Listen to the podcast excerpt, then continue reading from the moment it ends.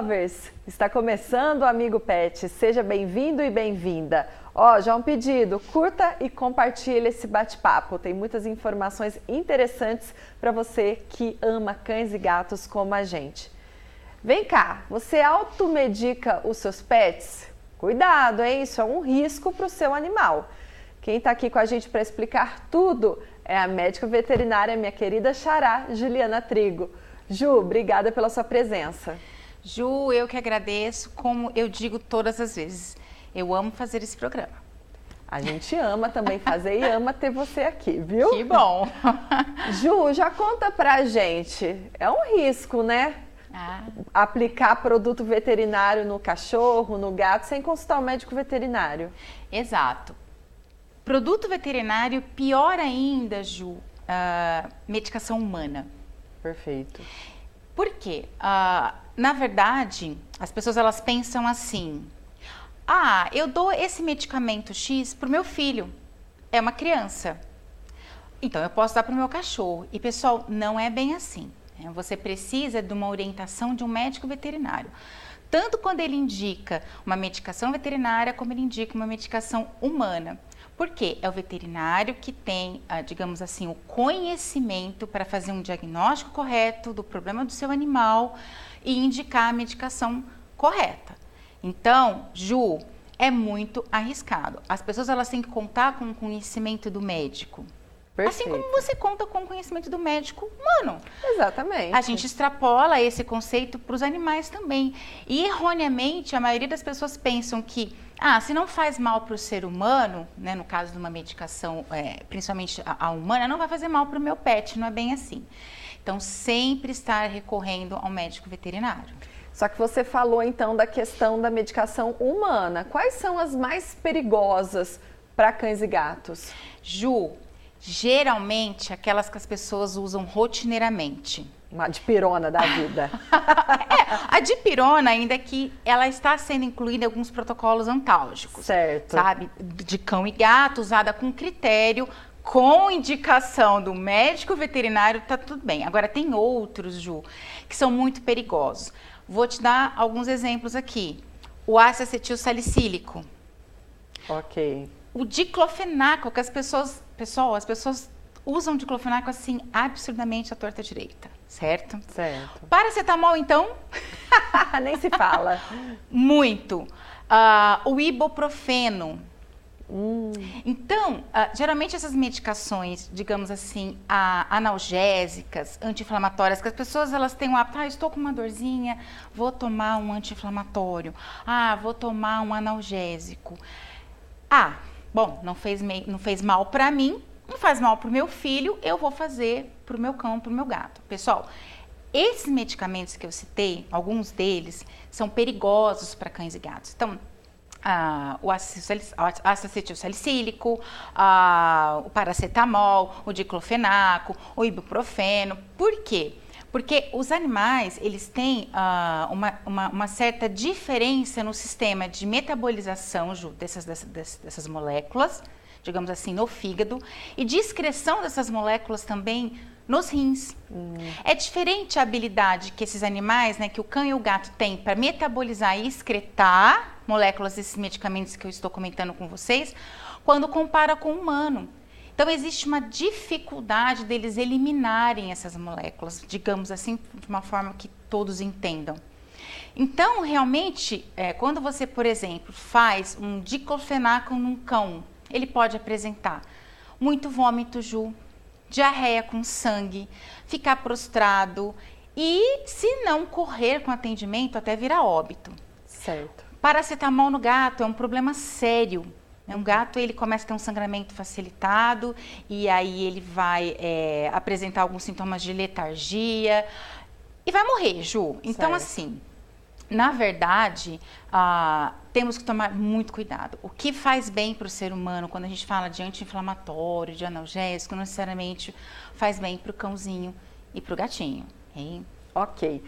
Você falou dos medicamentos humanos.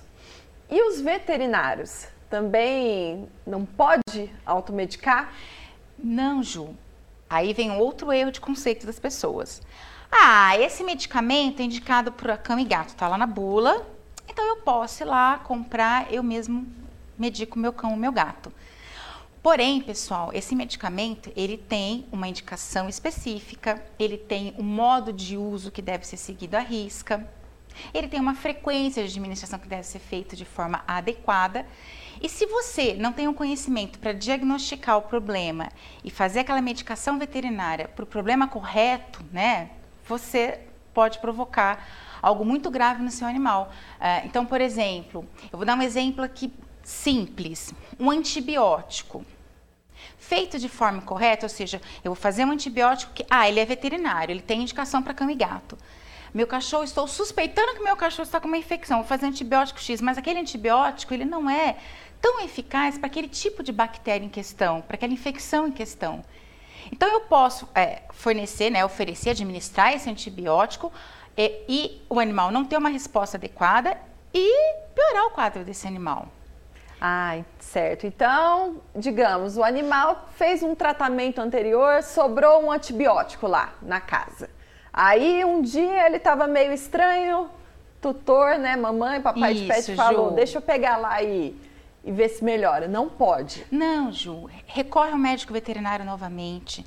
Faça uma nova consulta, pessoal. Pergunte sobre aquele medicamento que você tem em casa. Às vezes ele pode ser aproveitado, mas pergunta ao médico veterinário. Ah, é muito comum é, animais com otite, por exemplo. Né? Então, o animal ele apresenta uma coceirinha, alguma coisa, a pessoa vai, compra um produto e automedica. Às vezes ela compra um produto que ele é muito forte para aquela otite que é leve, que está só começando.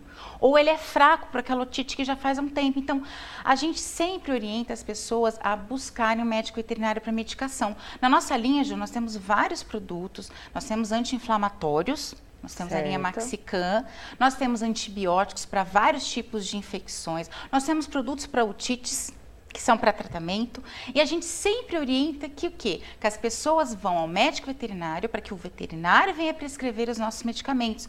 Porque mesmo ali, estando em bula, indicado para cão e gato, tem que ser feito de forma adequada, na hora certa e para a doença certa, o problema certo. Ju, um dia eu acordei com uma dor no corpo, peguei um paracetamol, fui tomar, só que ali sou bem desastrada, o paracetamol caiu no chão, meu cachorro foi mais rápido e pegou, ingeriu paracetamol. O que, que eu preciso fazer quando isso acontece? Corre para o veterinário. Perfeito. Do tipo, não fique esperando, ai, será que vai acontecer alguma coisa? Será que ele vai ter um vômito? Será que ele vai ter uma diarreia? Não, leva para o veterinário. Corre para o veterinário. E às vezes, Ju, mesmo que a pessoa não tenha visto a ingestão, mas ela suspeita, leva também. Leva para um acompanhamento. E às vezes na inocência, por isso que é bom a gente passar essas informações. Você aí que já fez algum desses medicamentos para o seu cão e para o seu gato, fique atento das próximas. Né? Converse com os familiares, explique para os filhos que não pode dar. Porque pode ser que, ah, mas eu já fiz e não, o animalzinho não apresentou problema. Mas pode ser que de uma segunda vez venha apresentar. Então, assim, a, a qualquer suspeita, ou então visualizou, mas viu que o animal foi, ingeriu medicação, não espera, corre para o veterinário e quem já fez e ah, não aconteceu nada, fique esperto para umas próximas, pessoal, porque numa segunda vez pode acontecer. É, dizem por aí que o, o melhor amigo do homem, né, da mulher é o cão. Mas, gente, para quem tem pet em casa, o melhor amigo é o médico veterinário. Não pode deixar de consultá-lo. Ju, aí, Ju, e você como médica veterinária, parabéns pela sua linda profissão, porque realmente faz total diferença na vida de quem é apaixonado por pets. Ah, muito obrigada, Ju, realmente. É, a nossa prioridade é o bem-estar dos nossos pets e quando a gente cuida dos pets, a gente cuida dos tutores também, é pode ter aí. certeza disso. Juju, obrigada pela sua participação. Eu que agradeço, Ju. Até a próxima. Obrigada também pela sua companhia. Amigo Pet vai ficando por aqui. Até semana que vem. Tchau!